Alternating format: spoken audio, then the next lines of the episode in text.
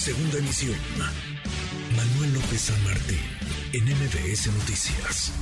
En la línea telefónica de MBS Noticias, Lila B., directora adjunta del Instituto México del Wilson Center. Directora, siempre un placer saludarte. ¿Cómo estás, Lila? Juan Manuel, un gusto estar aquí contigo en tu programa. Inició ya la primera ronda de consultas a la política energética de México en el marco del TEMEC. ¿Tus primeras impresiones? Sí, pues lo que acaba de decir eh, en este espacio tu colega Juan Manuel es correcto. La secretaria de Economía, Tatiana Cruzier, bien dijo que no deben de causar pánico, porque sí es cierto que esos mecanismos se integraron al TEMEC justamente para que las tres partes puedan pues llegar a acuerdos en, cuanto a diferencias, no inconformidades que tengan sobre el acuerdo. Lo que eh, preocupa es lo que pueda suceder si en este plazo de 75 días no se llega a un acuerdo, lo cual es muy probable que suceda. Estados Unidos entonces, eh, en conjunto con Canadá, podrían solicitar un panel formal conformado por cinco integrantes justamente para escuchar la argumentación y determinar si México ha cumplido o no con sus obligaciones en conformidad con el acuerdo. Y me parece que si el panel determina que México ha violado sus obligaciones, las consecuencias podrían ser tremendas para nuestro país, Juan Manuel. Hemos escuchado al presidente Andrés Manuel López Obrador escudarse en el capítulo 8 del Tratado México-Estados Unidos-Canadá, donde dice que la soberanía de México en materia de hidrocarburos y su derecho a modificar la Constitución es lo que lo está respaldando en estos momentos. ¿Cómo lo ves, Lila? ¿Cómo han reaccionado a este capítulo 8 las personas en Estados Unidos y Canadá que buscan invertir en el sector energético en nuestro país? Es que hay varias inconsistencias con lo que dice el presidente López Obrador sobre el capítulo 8 del TEMEC, que sí es cierto, reconoce el derecho de México de reformar su constitución y su legislación interna, al igual que considera que eh, tiene dominio directo de todos los hidrocarburos en el subsuelo del territorio nacional. Sin embargo, esto no quiere decir que México pueda hacer lo que quiera en materia energética. Es decir, eh, AMLO primero eh, dijo, ¿no? Hace referencia al capítulo 8 en el tema de hidrocarburos pero el capítulo 8 jamás hace referencia al sector eléctrico y Estados Unidos ha enfocado gran parte de sus quejas en esta materia. la segunda inconsistencia es eh, que el presidente mexicano, es cierto, puede reformar su constitución, cambiar sus leyes, siempre y cuando no viole eh, lo, lo, que viene en el TEMEC. Es decir, eh, México tiene que eh, no hacer que sus leyes sean consistentes a lo que viene dentro del acuerdo.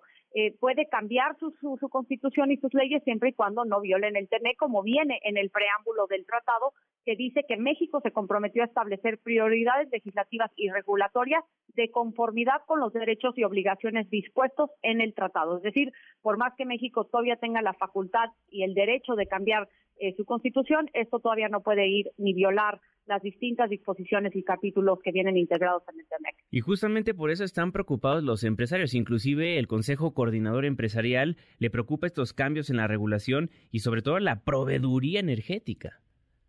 Sin duda, y, más allá de eso, eh, la, gran preocupación que, debemos de tener todos los mexicanos son realmente las consecuencias que puedan derivar de, un panel, ¿no? Que, que diga que México pues ha violado eh, sus obligaciones. En el artículo 31.19 del tratado eh, eh, señala que una parte reclamante deberá primero tratar de suspender los beneficios en el mismo sector que, fue afectado, es decir, Estados Unidos podría poner inicialmente represalias equivalentes a la que sufrió en el sector energético en Estados Unidos, es decir, las inversiones o los intereses que tenga México en el sector energético de Estados Unidos.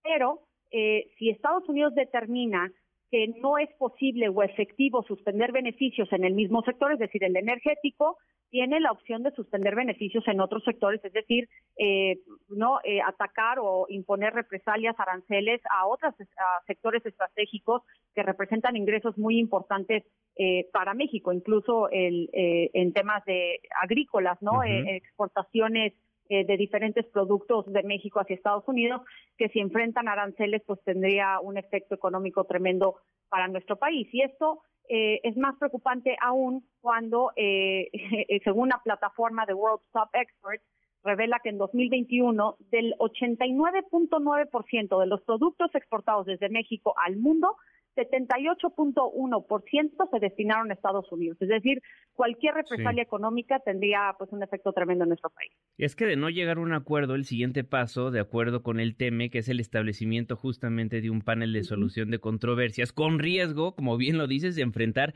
represalias comerciales, lo cual afectaría gravemente a nuestro país, a todos. Exactamente, e, es justamente ese calendario. Son 75 días de consultas, 40 de formación del panel si es que se llega a esta etapa. Luego se haría un reporte inicial de lo que determina el panel en el cual tendría 150 días. El reporte final se daría 30 días posteriores este, a, a, esos 150 días y las represalias vendrían ya como la etapa final de, este proceso. Es decir, e, es un, es un proceso tardado, es posible que esto, o, más bien es casi seguro que esto eh, llegue a, mediados o, más allá de mediados del próximo año. Entonces también estaríamos entrando a una época electoral en México de cara a las elecciones presidenciales de 2024 y eso también podría tener pues eh, un efecto para cualquier eh, candidato, pero particularmente para el candidato de Morena si, si, si le culpa no las represalias económicas que pueda enfrentar México por las políticas energéticas de la, del gobierno de la Cuarta Transformación. Y Lila, vaticinando un poquito, ¿qué crees que es lo que vaya a pasar con lo que está sucediendo a partir del día de hoy? ¿Crees que México se ponga las pilas o cree, crees que se monte en su macho y siga con la misma postura que hemos visto a lo largo de los últimos meses? Esa es la gran pregunta, Juan Manuel. Yo creo que esta etapa de consultas le va a permitir o le va a ofrecer la oportunidad a México de, explicar o, de ciertamente eh, revertir eh, ciertas eh, cuestiones que ha, que ha implementado en los últimos años sobre materia energética, la cual ha violado no solamente uno, sino varios de los capítulos del TEMEC, entre ellos el de trato nacional y acceso a mercados, el de inversión, el ambiental, entre otros eh, el, el, peligro es que si Andrés Manuel López Obrador y, el, y México enfrentan represalias, la lógica es que va a tomar medidas eh, correctivas, ¿no? para que México pueda entonces ya eh, eh levantar estas, estas consecuencias económicas que puede enfrentar por parte de Estados Unidos. Pero debido a que este, este panel toca una fibra muy sensible para el presidente López Obrador, que es la autosuficiencia energética de México, es un pilar fundamental del gobierno de la Cuarta Transformación, es también eh, probable que el presidente López Obrador no vaya a tomar las medidas correctivas y que México tenga que, que sufrir las consecuencias de ellas. Yo creo que este periodo es muy importante, pero no le veo mucha eh, flexibilidad al gobierno para decir que lo que ha hecho fue un error o que fue una eh, no fue, una violación del Tratado de Libre Comercio. Porque de acuerdo con los socios comerciales de México, pues las trabas van desde poner en funcionamiento nuevas centrales privadas hasta el desplazamiento del despacho eléctrico para favorecer justamente la Comisión Federal de Electricidad. Además, pues Lila, de la creación de un monopolio de gas natural, ¿no? Claro, así es, y esa es justamente la violación que se lleva a cabo en, cuanto al capítulo 2 de Trato Nacional y Acceso a Mercados y también las empresas eh, de, Estado, ¿no? Empresas propiedad del Estado, que es el capítulo 22. Algo muy interesante es que el, la, la representante comercial de Estados Unidos, Catherine Tai, en uno de sus múltiples comunicados que ha publicado, eh, dijo que las políticas eh, energéticas de México suponen un riesgo para más de 10 mil millones de dólares de inversiones estadounidenses que ya existen en nuestro país. Es decir, la represalia de que estaría enfrentando México, Juan Manuel, sería de por lo menos 10 mil millones de dólares. ¿No? Eh, porque es equivalente al daño que están sufriendo las distintas empresas y las inversiones que ya tienen empresarios en nuestro país y que invirtieron de buena fe bajo un marco regulatorio jurídico que según esto tenía que ser estable y ya estaba predeterminado por las por el marco, ¿no? que, que establece el TEMEC, pero esto puede causar una incertidumbre jurídica tremenda en México si esto no se corrige si el panel determina que hay violaciones por parte de México. Pues ya veremos qué va a suceder. La pregunta del día de hoy que pusimos sobre la mesa en nuestras redes sociales, Lila, es, ¿iniciaron en Estados Unidos las conversaciones del mecanismo de consultas del TEMEC por la política energética mexicana. ¿Qué podemos esperar? Le pusimos cuatro opciones al auditorio, un acuerdo justo, un regaño para México, un arreglo diplomático o sanciones arancelarias. ¿Tú cómo ves las cosas?